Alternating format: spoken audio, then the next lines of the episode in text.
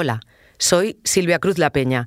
Antes de que empiece el episodio de hoy, quiero recordaros que los fines de semana, en colaboración con Podimo, también tenemos Hoy en el País. En el episodio de ayer, mi compañero Dani Sousa nos trajo una historia de longevidad, porque las predicciones dicen que dentro de unas décadas España será el país con más esperanza de vida del mundo y también el que tendrá una población más envejecida.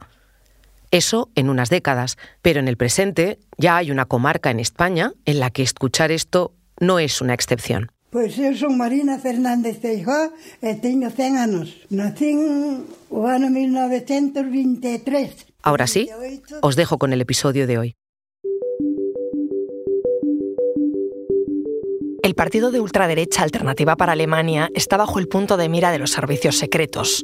Es legal, pero las autoridades lo marcan de cerca por si pudiera ir contra la Constitución, porque además tiene cada vez más fuerza.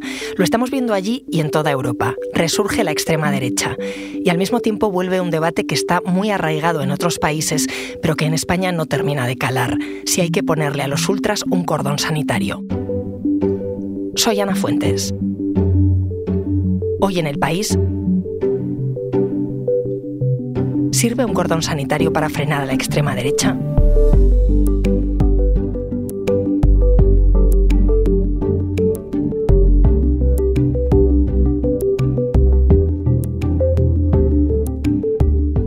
Hola Elena. Hola, ¿qué tal? Elena Sevillano es corresponsal del país en Alemania. Te he llamado porque allí la ultraderecha, el Partido Alternativa para Alemania, está muy fuerte en los sondeos y al mismo tiempo está siendo vigilado por los espías alemanes. ¿Qué está pasando? Sí, pues a ver, una cosa no es, no es incompatible con la otra. Em, lo que está pasando en los últimos meses es que efectivamente en las encuestas, eh, si ahora se le pregunta a, a los alemanes a quién votarían subir a elecciones este domingo, pues alrededor de un 18-19%, es decir, muy cerca del 20%, que es muchísimo, están diciendo que votarían alternativa para Alemania, AfD que es eh, el partido de la ultraderecha. ¿Y qué ocurre con este partido? Pues que eh, hay sospechas de que es un partido mm, sospechoso de radicalización, es decir, sospechoso de ser antidemocrático.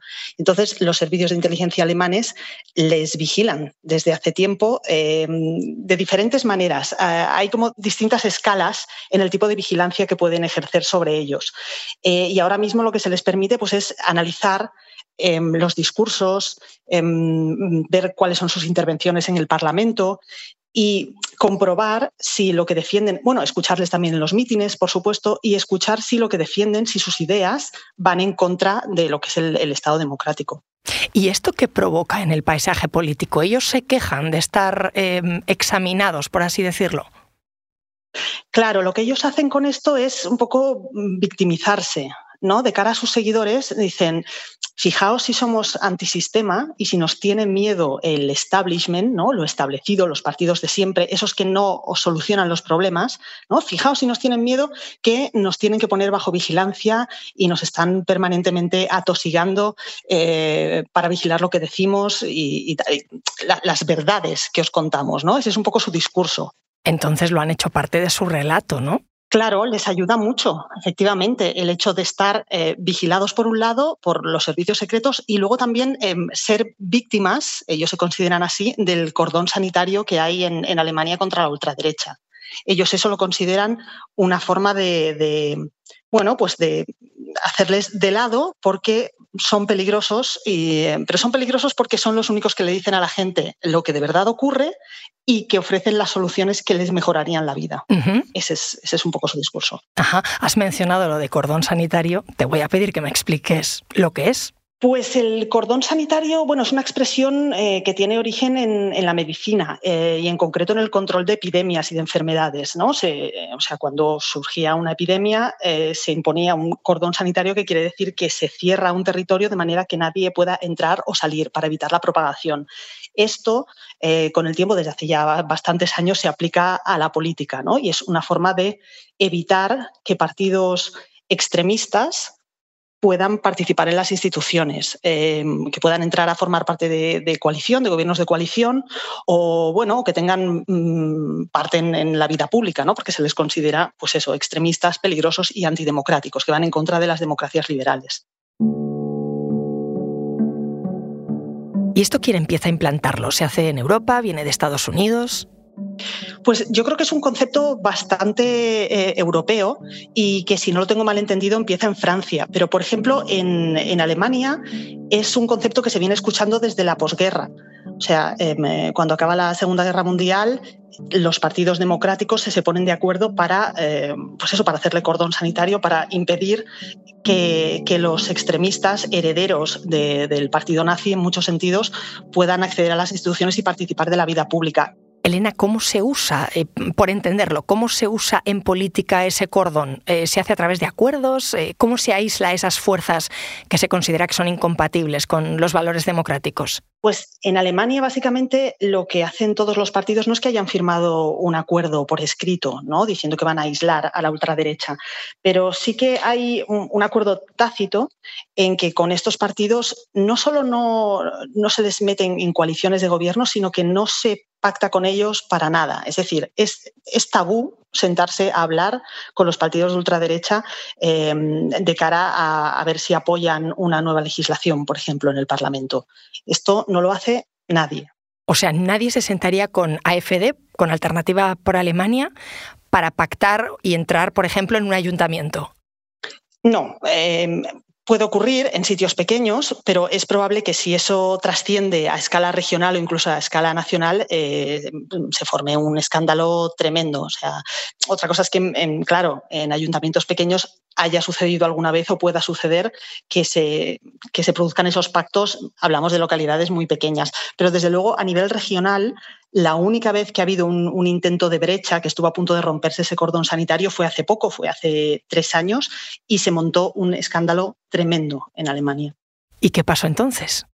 Pues lo que ocurrió fue que en, Turingia, que es un estado del este, de la antigua RDA, el Parlamento regional nombró eh, presidente con los votos sumados de los conservadores y de Alternativa para Alemania.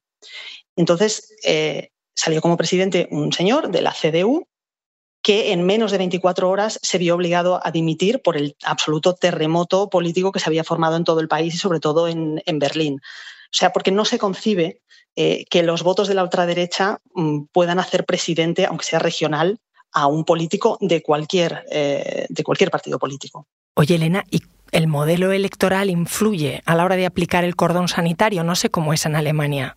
Pues eh, en Alemania, por ejemplo, no tenemos el sistema de segunda vuelta que tiene Francia. Em, allí sí lo tienen y es muy curioso cómo funciona. Em, en la primera vuelta, eh, si gana, por ejemplo, un candidato de cualquier partido y un candidato de la ultraderecha, lo que hacen todos los demás partidos en la segunda vuelta es pedir el voto para el otro candidato. Es decir, se forma una especie de frente republicano en contra del candidato de la ultraderecha. Con lo cual, eh, todos los partidos se unen para cerrarle el paso y hasta ahora lo que se ha eh, conseguido con esto es impedir eh, que lleguen a, a gobernar estos partidos. Le principal enseignement des euh, projections que nous pouvons vous que le Lo que pasa que eso saltó por los aires en junio de 2022. Nadie se esperaba los resultados del reagrupamiento nacional del partido de Marine Le Pen, que arrasó en las urnas, y eso llevó a que por primera vez en la Asamblea Nacional Francesa se sentaran 89 diputados de un partido que en su día había estado vetado, apartado, aislado eh, en ese cordón sanitario. Y ahí fue cuando se dijo, Elena, que el cordón había saltado por los aires. O sea que al final, no sé si hay un criterio común en Europa a la hora de implantarlo o de que pueda irse todo al garete. Bueno, cada país tiene sus particularidades y mm, al final, con el avance de, esta ola reaccionaria de la que están hablando muchos autores ahora en Europa, eh, pues lo que va a pasar es que cada vez van a tener más presencia en los parlamentos nacionales em, estos partidos de ultraderecha. Es un debate recurrente, em, inconcluso en el caso de España, por ejemplo, mientras en países como Bélgica o Alemania parece que está, está más claro, sea, por muchos diputados que obtengan estas formaciones eh, se mantiene esta norma, digamos, de no pactar con ellos, pero luego tenemos el caso de Italia, ¿no? donde no hay problemas en incluir a la Liga de Matteo Salvini eh, en el gobierno. Elena, gracias. A ti, saludo. Enseguida volvemos. Hola, soy Bárbara Ayuso, periodista del País Audio. Desde hace meses trabajo con mi compañero Braulio García Jaén en el llamado Crimen de la Viuda de la CAM. Para quien no lo recuerde, hablo del asesinato de María del Carmen Martínez en 2016, que apareció con dos tiros en la cabeza en el concesionario propiedad de su familia en Alicante. El único acusado por su asesinato fue Miguel López, su yerno, que lleva siete años en un limbo judicial en el que no es culpable ni tampoco inocente. El resultado de nuestra investigación es un podcast de cuatro capítulos que titulamos El enemigo y que podéis escuchar ya en elpaís.com y en todas las plataformas.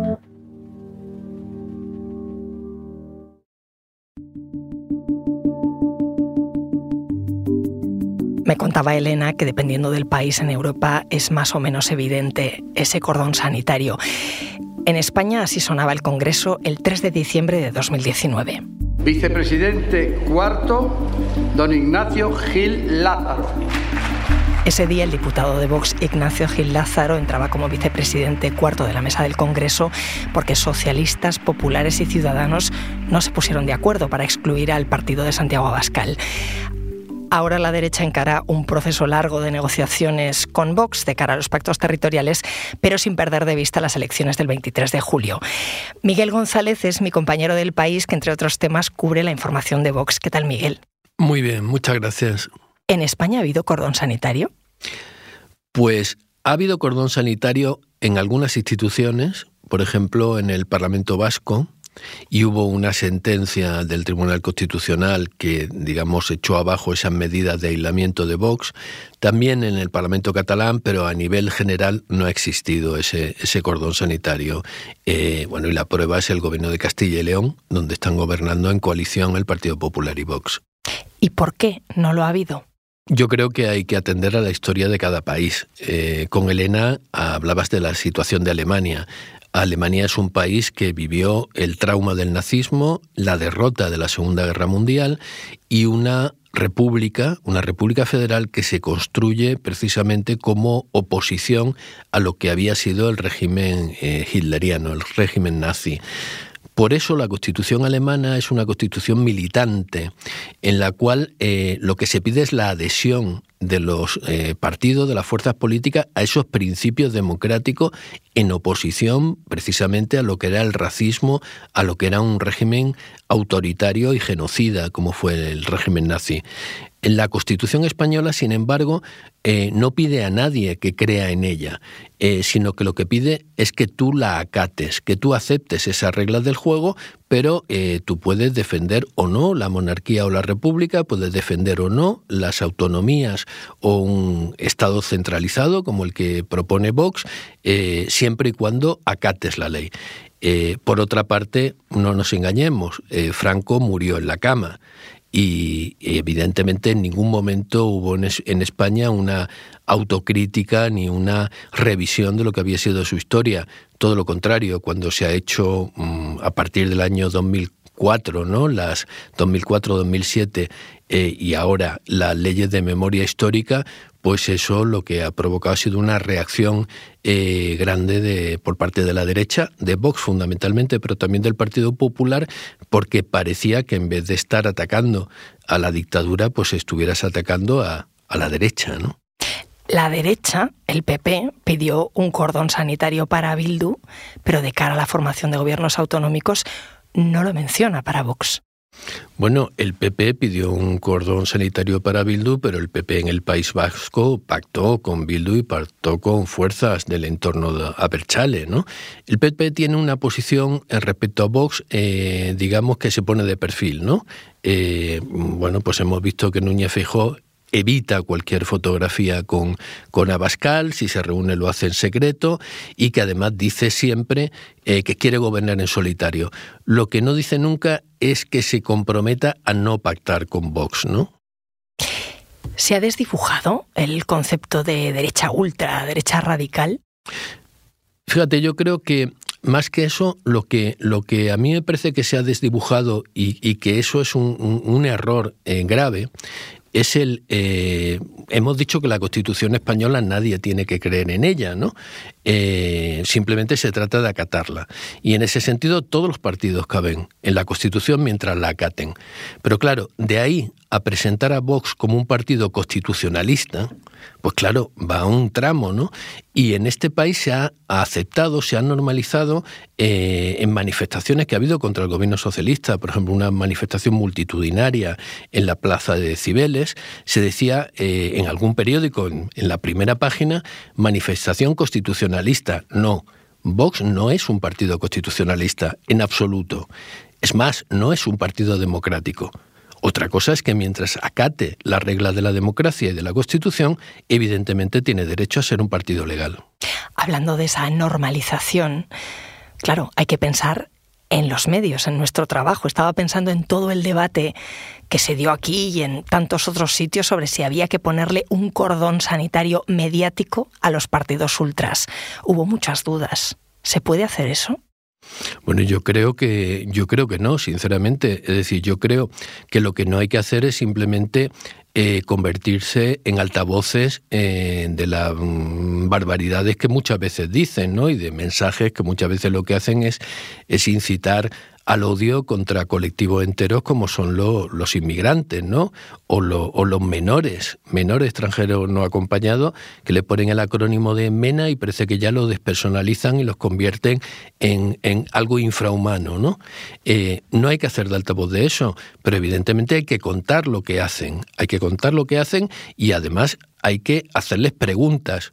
Y son ellos los que nos ponen un cordón a nosotros para que no les hagamos preguntas. Porque lo que nos quieren es preguntas incómodas. Lo que ellos, ellos tienen una concepción de la sociedad en su conjunto absolutamente vertical y autoritaria.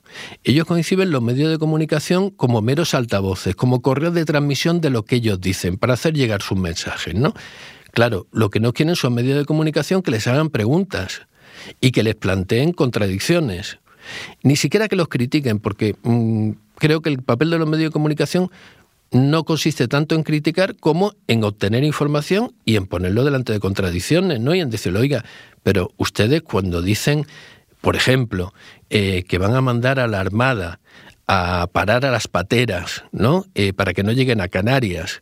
Eh, mm, claro, lo que uno plantea en primer lugar es decir, oiga, usted sabe que hay una cosa que se llama la ley del mar, que obliga a cualquier buque, incluido los buques de la Armada, a socorrer a una embarcación que se encuentra en riesgo?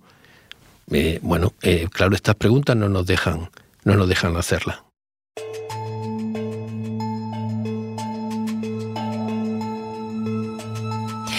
Ante este panorama de la extrema derecha con cada vez más fuerza en, Europa, nos hablaba Elena de ese casi 20% de AFD, em, ¿evita el cordón sanitario que cale el discurso extremo en la sociedad? ¿Es suficiente un cordón sanitario? Bueno, depende de lo que entendamos por un cordón sanitario, ¿no? Es decir, eh, evidentemente desde el momento en que partido de ese tipo eh, llámalos ultraderecha, extrema derecha o ultranacionalistas, entran en el Parlamento, han sido elegidos por los ciudadanos, tienen todo el derecho, evidentemente, a, mm, digamos, ejercer como parlamentarios, presentar sus iniciativas, eh, hacer su discurso, es decir, nadie los puede silenciar porque no puede silenciar a los ciudadanos que les han votado. Otra cosa es que hay que ser conscientes de que estos partidos, cuando llegan al poder, lo que hacen es erosionar los, los mecanismos de funcionamiento de la democracia. Por tanto, lo que sí que hay que decirle, por ejemplo, a un partido democrático como es el Partido Popular, que sea consciente de que si le va a abrir la puerta del gobierno a un partido como Vox, está abriendo la puerta del gobierno a un partido que va a erosionar la democracia y que va a, primero, eh, limitar derechos de los ciudadanos y, segundo, a mm, entorpecer el que se produzca luego una alternancia política. Cuando digo esto, mm, no lo estoy diciendo desde un prejuicio ideológico, lo estoy diciendo desde la experiencia que tenemos, ¿no? Es decir, todos hemos visto cómo Trump eh, en Estados Unidos, cuando pierde las elecciones, lo que hace es lanzar a sus seguidores a saltar el Capitolio. Exactamente lo mismo lo que hizo Bolsonaro en Brasil. Estamos viendo cómo Orbán en Hungría eh, lo que hace es eh, silenciar a los medios de comunicación, eh, lo que hace es atacar la separación de poderes, lo que hace es dificultar, digamos, que democráticamente se le pueda sustituir.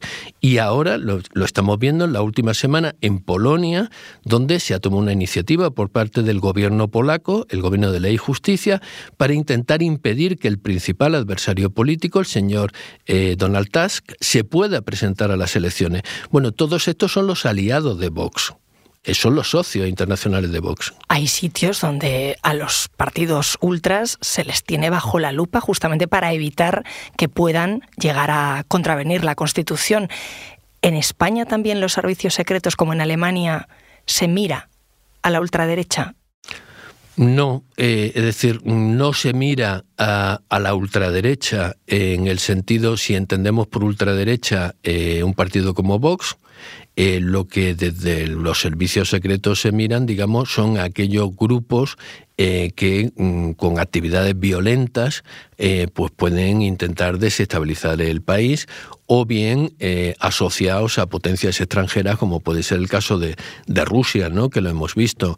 este fenómeno se da evidentemente en el ámbito de la ultraderecha y se da también en el ámbito de la, de la extrema izquierda, se da en los dos ámbitos. En concreto, en el ámbito de Vox, eh, mm, pues sabemos que hay personas, no son los principales dirigentes, sino personas que hasta han estado vinculadas. Bueno, primero hay muchas personas con un pasado violento, fascista. Eso en el, en el propio Congreso de los Diputados, diputados de Vox que evidentemente cualquier persona con el paso de los años puede cambiar, ¿no? Puede cambiar y puede tener una actitud de joven y otra de mayor, pero normalmente uno hace una autocrítica, ¿no? Estas personas no han hecho ningún tipo de autocrítica. Eso por una parte. Y luego hay otras personas que directamente, más jóvenes, con cargo eh, en organizaciones territoriales de Vox, pues han pertenecido a grupos a grupos neonazis eh, y han tenido vínculos, por ejemplo, con, eh, con Rusia, vínculos muy importantes. Hemos repasado Alemania, Francia, hemos hablado de distintos países. Al final hay un sustrato común que es el Parlamento Europeo y las elecciones son el año que viene. ¿Qué va a pasar con la ultraderecha? Bueno, pues eso es una buena pregunta, ¿no? Ahora mismo eh, la ultraderecha está dividida en el Parlamento Europeo en tres grupos, ¿no? Por una parte, tenemos Identidad y Democracia, que es el grupo donde están los que más conocemos, ¿no? Los Salvini, los de Le Pen, Alternativa por Alemania, etc. Luego tenemos el grupo donde está Vox, que es el grupo de los eh, reformistas y conservadores europeos, ¿no? Es el grupo de Ley y Justicia, eh, que es el grupo, mm, digamos, que encabezan los polacos. Ahí está Vox y ahí está también Meloni, la primera ministra italiana. Y luego finalmente está Orbán eh, y Fidesz, el partido húngaro que estaba con el Grupo Popular y que ahora están los no adscritos. No. Bueno, por una parte hay movimientos para que estos grupos que están separados confluyan eh, hacia el Parlamento Europeo en las próximas legislaturas a partir del año 24 y luego hay un movimiento más de fondo, más importante y más preocupante seguramente y es que el Grupo Popular que está de capa caída en toda Europa, es decir, lo que podríamos llamar la derecha democrática, ¿no? La, eh, que en, su momento tuvo a Merkel como, como digamos su figura más, más señera, eh, están de capa caída y entonces hay un acercamiento en Manfred Weber, que es su, su, líder, un acercamiento a Meloni y un acercamiento hacia estos grupos de, de ultraderecha para intentar confluir en un grupo único que eh, reuniera a todas las derechas, desde la derecha moderada hasta la ultraderecha, y que seguramente sería el grupo más numeroso en el Parlamento Europeo. Otra cosa es que seguramente este grupo eh, no iba a aplicar ni muchísimo menos las políticas que hemos estado viendo en una derecha democrática, eh, porque ahí hay muchos partidos que se oponen al plan de transición hacia una economía verde, eh, por supuesto al reparto de, los inmigrantes que llegan a Europa, los derechos de la mujer, los derechos de la comunidad LGTB y el propio proyecto europeo. O sea que en la Unión Europea cordón sanitario no hay. Digamos que hay un mini cordón sanitario en torno a identidad y democracia, ese sí, en torno al grupo de Salvini y Le Pen, pero eh, curiosamente el grupo donde está Vox, eh, el grupo de, los reformistas y conservadores europeos, es un hombre, eh, no tiene cordón sanitario. Entonces hay una eurodiputada de Vox que sí que está en la mesa de la Comisión de Agricultura. Es muy difícil que este cordón sanitario reducido eh, se mantenga a partir del año 24, ¿no? Pero lo veremos. Miguel, gracias. Gracias a ti.